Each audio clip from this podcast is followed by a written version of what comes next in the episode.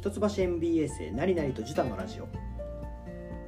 えー皆様こんばんは、えー一橋 MBA に通っているなりなりと。えー、ジュタです。よろしくお願いしよます。ろしくお願いします。えっと本日はですねえっとまあ我々が今目下頑張って取り組んでいるワークショップレポートについてあのちょっとご紹介したいと思いますいわゆる卒論、修論ってやつですね。修論ですね。一応はい。一応。一応。まあ、修論と何が違うのっていう話はですねあの一応前に先生に聞いたことがあって、えーとまあ、ざっくり言うとこう求められる基準がちょっと低いですよというところですね、まあ、我々働きながらあの授業に通っているので、まあ、普通の修士の学生がやる本当のガチガチのアカデミックなやつよりもちょっと基準が緩いですよというような内容なんですがそれにしても我々にとってはねあのすごく大変というか、はい、で今日はあのまだ我々全部書き終わってないんですがそのなんかスケジュール感とかなんかどん全体のボリューム感とかを簡単にちょっとご紹介できればなというふうに思います。はい。今はですね、えー、と我々2年生の秋冬学期10月なんですけれどもまさに今佳境という感じですがうちたちゃん今何何文字ぐらい書いてる？いや、これはね、僕はぶっちゃけると文字数的にはほぼまだ書いてない。あららら。書いてないです。大丈夫かな、まあ、書いてるパーツはあるんですけどね、うんあの大丈夫でしょうそのインタビューを今始めているところで、まあ、先行研究とかこういうね論理的なところは軽くちょっとちょっと書いてるんですけどその中身の自分の書くところはまだインタビュー分析してないので書けてなくてそのポンチを今書いてるみたいな、はいはい。まあ正直ベースで言うとこういうところですね。なるほど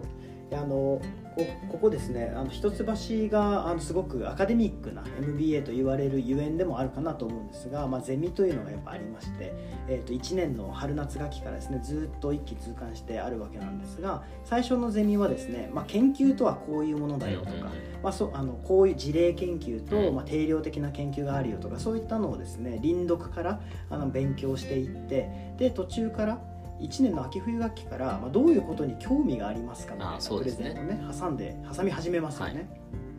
で2年の春夏学期はもうじゃあそのコンセプトを決めようみたいな、っていうあの、まあ、ゼミの内容になってで今の2年の秋冬学期はもう実際にじゃあもうインタビューして あの設て。計したねそういあの研究計画にのっとってもうインタビューしてうん。書き始めてみたいなことをやるというのがざっくりした全体のスケジュールですね。で結構さもう最終発表がすぐいやそう。結構ねやばい驚きのスケュジュールだよね。11月に最終発表会というのがあるんですよ、ね、ゼミによって違うらしいんですけど、まあ、11月の終わりに僕らはうんうんうんあって、まあ、それもあるんで本当よくないです。か文章を書く前にパワポでちょっと仕上げとかないときついっていう事情もあり、まあ、っていうのもあってだから11月の末に最終発表で今月の末に一応題目提出みたいなのありますよね。はい。どういうタイトルで書きます。で11月終わりに発表して、えーっと自分のゼミじゃない先生たちから2人まああのいわゆる質問というか口頭審査みたいなはいはいをはい。やってで年明け1月20日ぐらいでしたっけ？そうですね。12はい。ですか12かな？12回ぐらいにまあ本当にあの製本したのを出すみたいな。いやあのあのそそうですね。きっと年明けのあたりは寝れないんだろうなとーいう。やばいまさかのこれを落として留年だとね ちょっと大変なことに。まあ別に留年すりゃいいんですよけど なるべく2年でねあの卒業したくもありますので。いやそうですねえで実際の今の進み具合として僕もあの僕は先学期にあのインタビューをスタートして、まあ、あのいろんな方にですねご紹介いただいたりしてあの、まあ、インタビューを進めてもう一応材料は揃っているので、結構書い文字数もね結構書いてますもんね。そうそうそうそう。僕の方はわりかしこうカチャカチャこう今手を動かす時間。偉い感じ。偉いですよ。僕も真似してはいけませんよ皆さん。になってるんですがこれ後になればなるほど多分もう焦りでやばいだろうなというふうに、うん。はい、あの個人的には思っているところですが実際にどうですか？なんかここまでねいっぱい長い期間約1年間温めてきたその自分のアイディアというかをなんかこう証証明するじゃないですけど文章に落とす実際にこうヒアリングしてそれをこう確認する作業ということだと思うんですけどなんかこう発見とかあったりしました？あずたちゃんは。そうですね。まああの、まあ、卒論自体はやっぱりなんか MBA 入って何勉強したかなと思った時に、うん結局そのなんかこう考え方みたいな論理をどう構築するかみたいな話と、まあ、それも考え続ける体力が、まあ、増えたのが良かったことかなと、まあ、知識は別に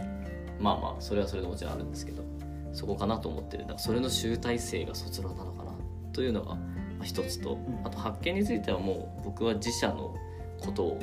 まあ、メインで話を自分の会社の人にいろんな人の話聞いてどうなのみたいな。どうサービスどうやってるのとかって聞いてる。んでその過程であそうなんだって。知らなかったことがたくさん出てくるっていうのは、まあ、あの会社の人間としてというかあのすごい勉強になるところですね。なるほどね。あの研究対象を自社にして、うん、まあ、自社の強みは何なの源泉は何なのかっていうのはそうですね。逆にあのみんな知ってるようで知らないと。そうみんな知ってるようで知らないしなんかそこに一応こうちゃんと理屈をつけて、うんうん、まあこういう、まあ、経営学って多分そういうものなんで実際の現象に理屈というか理論をつけるのでそれがちゃんとできれば、結構面白いことになるんじゃないかなと勝手に思ってますね。なるほどいや楽しみですね完成がね。いや僕もですね結構似たようなことを思っておりましてその事実の発見というのは、あのまあ、僕が書いてるテーマはあの、まあ、自分のね属する、まあ、OTA 業界についてあの、まあ、いろんな人にいろんな会社の方にヒアリングさせていただいてあの書いてるんですけれども、まあ、そそこで発見する事実っていうのはすごいなっていうのもありつつもですねまさにジュタちゃんがあの挙げた1点目ですね、まあ、考え方、うん、こう理論構築の仕方みたいなところがあの自分自身勉強になったなっていうふうにあのすごく思ってます。なんかよくねあの MBA 不要論みたいなのが、あの聞かれるんですけれどもいや本読めばいいじゃんというのがやっぱりねあのあるんですがこの論理の構築とかあのこういうあのそう論理の構築力ですかね、あのこうすればあのこれが確かであると言えそうであるみたいなところっていうのはやっぱりこうトレーニングしないと、しかもできる人にしっかりと教えてもらいながらつきっきりトレーニングしないと多分難しいですよね、これはね。いや本当にそうですよね。なんかこう頭いい悪いみたいな、まあね、会社とかでこう言うじゃないですか、頭いいみたいな。結局なんか考えてる人なんじゃないかなって最後考え続けられる人みたいな。あ確かに、ね、諦めずにずっと考えてなんかずっとぐるぐるやってる人がいいんじゃないかな、まあ、それを目指そうと思った思ってるんですけど最近は、はいはい、そういう力がつくのが結構 MBA なのかなそうだねでも俺ねそのかん頭いい社内でいうなんか頭いい人っていうちょっとなんかあの最近考えが変わって、うん、なんかこう地頭がいいみたいな、うん、いわゆるみたいなっていうふうな言い方するけどまあどっちかというと、まあ、自分はなんかその地頭で勝負したらねあの叶わないあの方々いっぱいいらっしゃるのでどっちかというとこうなんかストラクチャードななんかこう攻め方みたいなのがですね、そう知的なこう生産に関するこう作法というか定石というか攻め方みたいなのが、あのまあ、ちょっとちょっとは身についたかなというふうに思うと。でそれの集大成が多分この論文を通して、ね、はい、あの示せるというかむしろ論文を書く作業であそういうことみたいな、先行研究本読んだり調べたりねあの論文読んでこれをここの論文はここについてはこう言っていると。で A はこう B はこう C はこう。だけどこのポイントはまだ誰も分かんないって言ってると。いうのであこれが研究の醍醐味だと。卒論学部の卒論書いたはずなんだけど なんかあんま覚えそんなふうな感動はなかったけど今はちょっと結構成長を実感しながら書けてるから割と楽しいっていういやいい素晴らしいですね。いやいやこれでねちょっと提出遅れて泣いてたら本当に ちょっとしれっともう一学期もう一学期。あの福地先生にお世話になるかもしれないですけど、はい、そうですね。できれば2年間で卒業したいと思います僕もまだか全然、ね、これからそれを理論構築していかないといけないんでさっきの、ね、ABC みたいな話、うん、まだそこでたどり着いてないんですけど頭の中では結構その今まで言われてきた理論と違う部分が結構あって、いやこう言われてるけどうちはこうですけどみたいな、うん、全然従業員満足度そんな高くないんじゃね？みたいな。でもいいサービスできてますみたいな。もしかしたらそういう話になるかもしれないんで、まあ、そこのちょっとこう穴をつくというか、うん、面白いのかなそれぞれブラックスワンというやつです、ね、あ本当そうです。ブラックスワン。みんなが思ってた定説とはちょっと違うぞみたいなよくよく考えてみるとということですね。違ってもできる例があるぞっていうことにならないかなと思って。いやそれなったらめっちゃ面白いよね。いやそうなんです。そういうところにやっぱ醍醐味がある、でもなんかそういうのってなんか本読んでても思ったけどなんか素晴らしい研究のあの事例研究がたくさん載ってるなんかブラックスワン。そうですね。ブラックスワンの経営学だったっけなそうだ。ねそんな感じのまあゼミで読まされる本ですね。そうそうそう。その本を読んでる時になんか本を読んでいるとまあそりゃそうだよねみたいな風になんとなくこっちはこう合点がいくんだけどいやでも当時のその現場の人たちからしたら全然真逆だと思ってたみたいなことは結構あのあるみたいでなんかこうそういう発見ができたらいいよね。そうですね。という、はい。まあ、そこまで素晴らしいねジタちゃんみたいな素晴らしい発見は僕はできないかもしれないですけれども。そんなことはないと僕もどう転ぶか分かんない。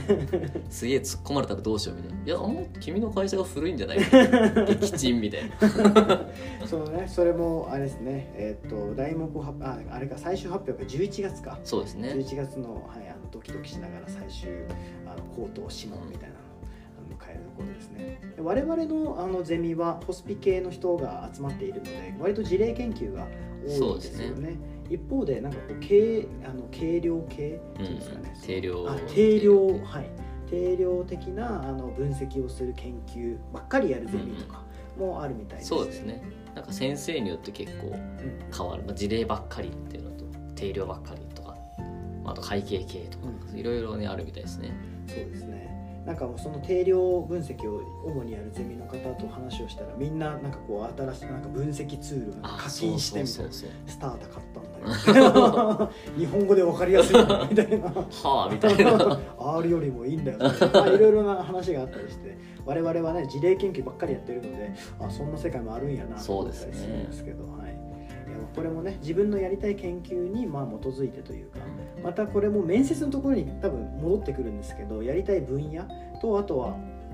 やりたい研究みたいなのがあのそれっぽいことを研究しているあの似たジャンルを研究している先生がいらっしゃるかどうかとかそういったところを結構ねあのそうです、ね、事前に見ておくと、まあ、面接でもいい感じなのかなというふうに思いますので、はい、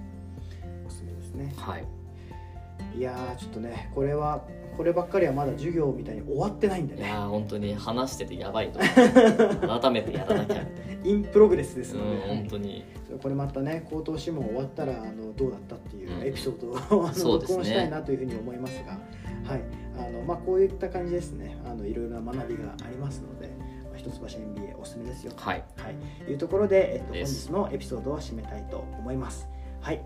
ありがとうございました。お相手はなりなりと。ジュタでした。ありがとうございました。ありがとうございました